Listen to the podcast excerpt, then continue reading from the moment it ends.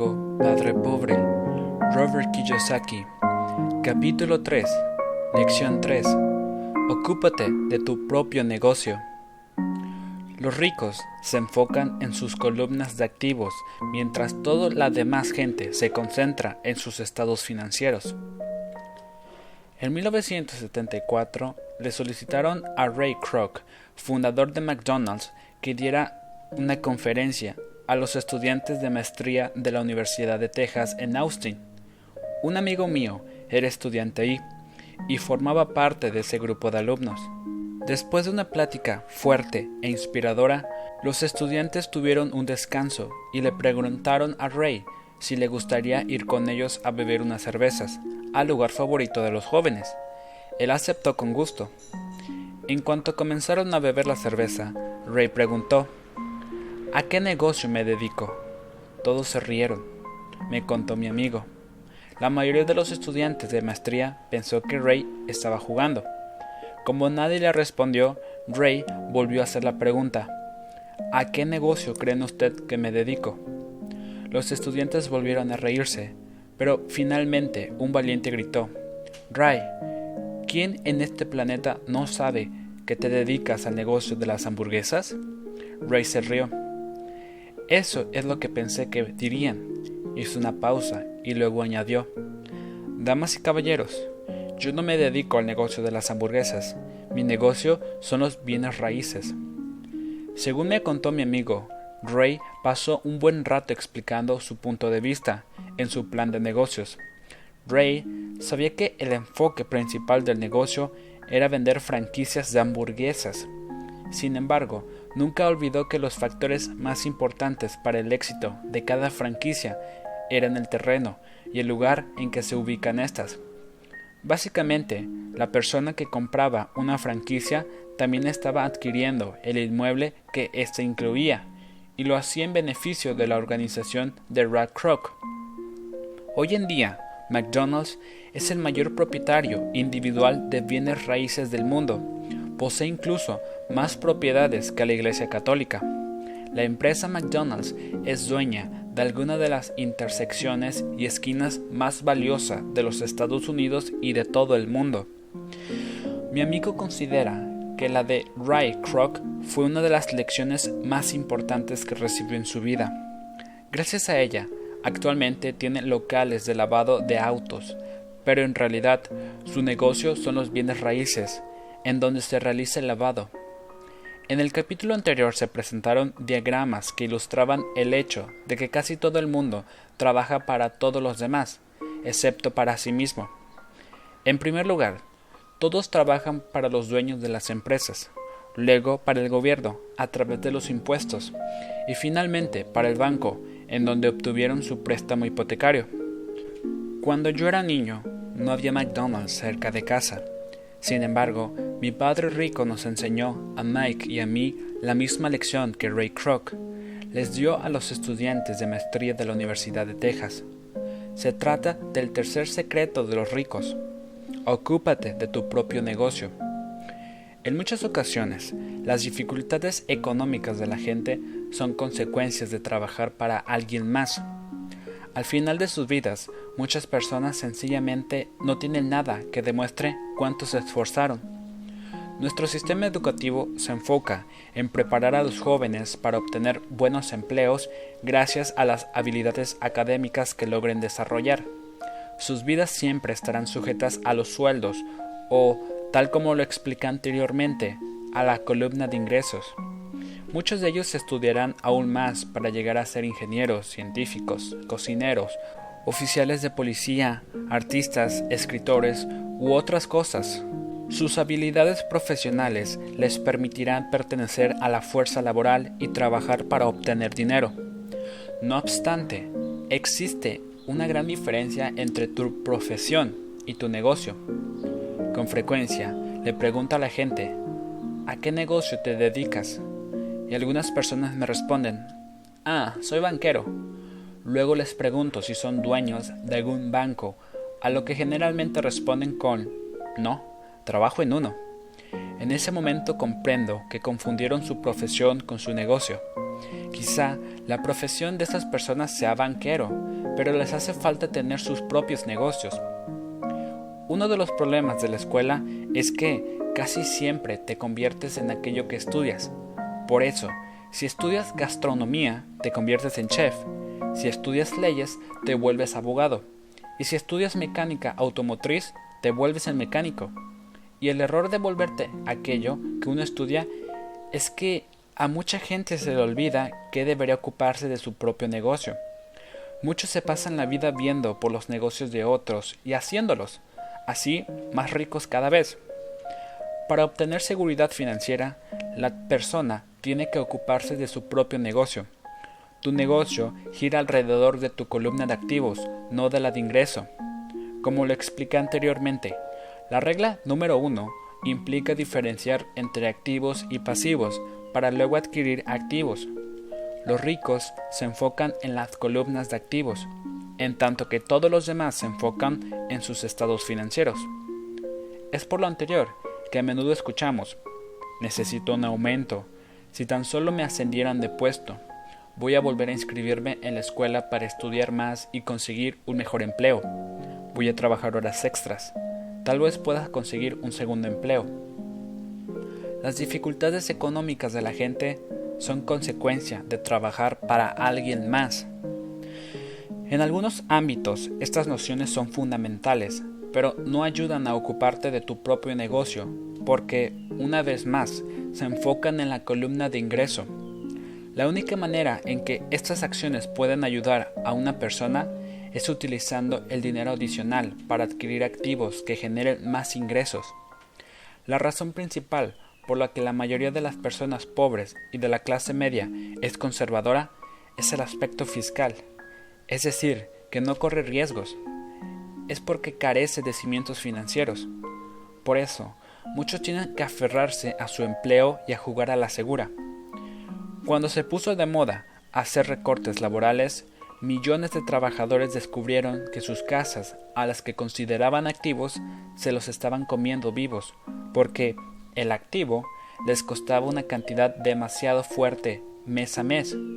El coche, es decir, su otro activo, también los estaba drenando. Y los palos de golf de mil dólares guardados en el garaje ya no valían lo mismo que antes.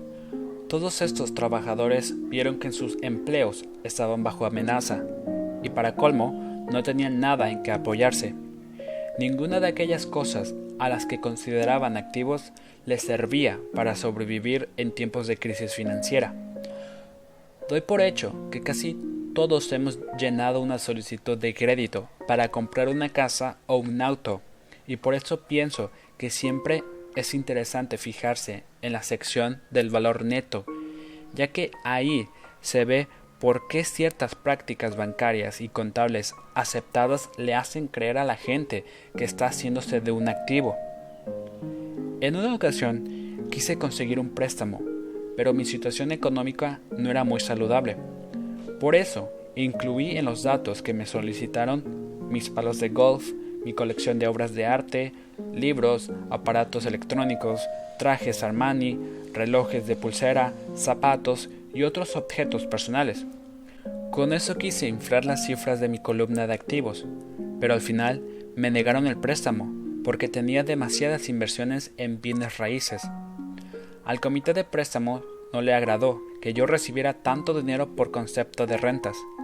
Los miembros querían saber por qué yo tenía un empleo normal con salario, pero no se les ocurrió cuestionar los trajes Armani, los palos de golf ni la colección de artes. A veces la vida se pone difícil cuando tu perfil no coincide con el de todos los demás.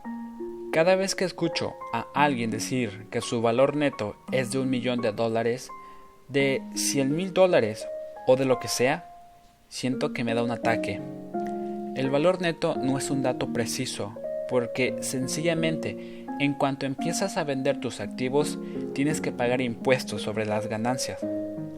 Mucha gente se ha metido en serios apuros económicos cuando se les acaban los ingresos, porque para tener liquidez vende sus activos. Sin embargo, los activos personales solo se pueden vender por una fracción del valor que se describe en el balance general personal. Por otra parte, y como ya mencioné, si hay alguna ganancia por la venta de los activos, se tienen que pagar impuestos sobre la misma. Así pues, el gobierno vuelve a llevarse una tajada y de paso reduce la cantidad disponible que tiene una persona para salir de deudas. Por esta razón, siempre he dicho que el valor neto de una persona en realidad siempre es menor a lo que uno se imagina. Ahora ocúpate de tu propio negocio. No renuncies a tu empleo, pero comienza a comprar activos. Deja de adquirir pasivos o efectos personales que pierden su valor real en cuanto los llevas a casa. Tan solo en cuanto los sacas de la agencia, un automóvil nuevo pierde casi el 25% de lo que pagaste por él. El auto no es un activo, aunque tu banquero te permita ponerlo en la lista. El nuevo palo de golf de titanio por el que pagué 400 dólares redujo su valor a 150 en cuanto di el primer golpe con él. Mantén tus gastos bajos, reduce los pasivos y con mucha disciplina ve construyendo una base de activos sólidos. También es fundamental que los padres de los jóvenes que aún no se han ido de casa les enseñen a sus hijos la diferencia entre activo y pasivo. Es necesario enseñarles a los jóvenes cómo se debe construir una columna de activos sólida antes de que se vayan del hogar familiar, contraigan matrimonio, compren una casa, tengan hijos y se queden atorados en una riesgosa situación financiera que los obligue a aferrarse a un empleo y a comprar todo a crédito. He visto demasiadas parejas jóvenes que se casan y quedan atrapadas en un estilo de vida que los obliga a estar endeudados durante casi toda su vida laboral. Con frecuencia sucede que, en cuanto el último hijo se va de la casa, los padres se dan cuenta de que no se han preparado para el retiro de la manera adecuada. Entonces se asustan y empiezan a ahorrar algo de dinero. En ese momento, sus propios padres se enferman y ellos tienen que enfrentar nuevas responsabilidades. Entonces, ¿qué tipo de activos sugiero que tú o tus hijos adquieran? En mi mundo, los activos de verdad se pueden dividir en las siguientes categorías. Negocios que no exigen mi presencia. Yo soy el dueño, pero otras personas lo administran. Si tengo que trabajar ahí, entonces no es negocio. Si tengo que ir, se convierte en mi empleo. Acciones, bonos, bienes raíces que generan ingresos, pagarés, regalías por concepto de propiedad intelectual como música, guiones y patentes, cualquier cosa que valga, que genere ingresos o que aumente de valor y para la que haya un mercado dispuesto a comprar en cualquier momento.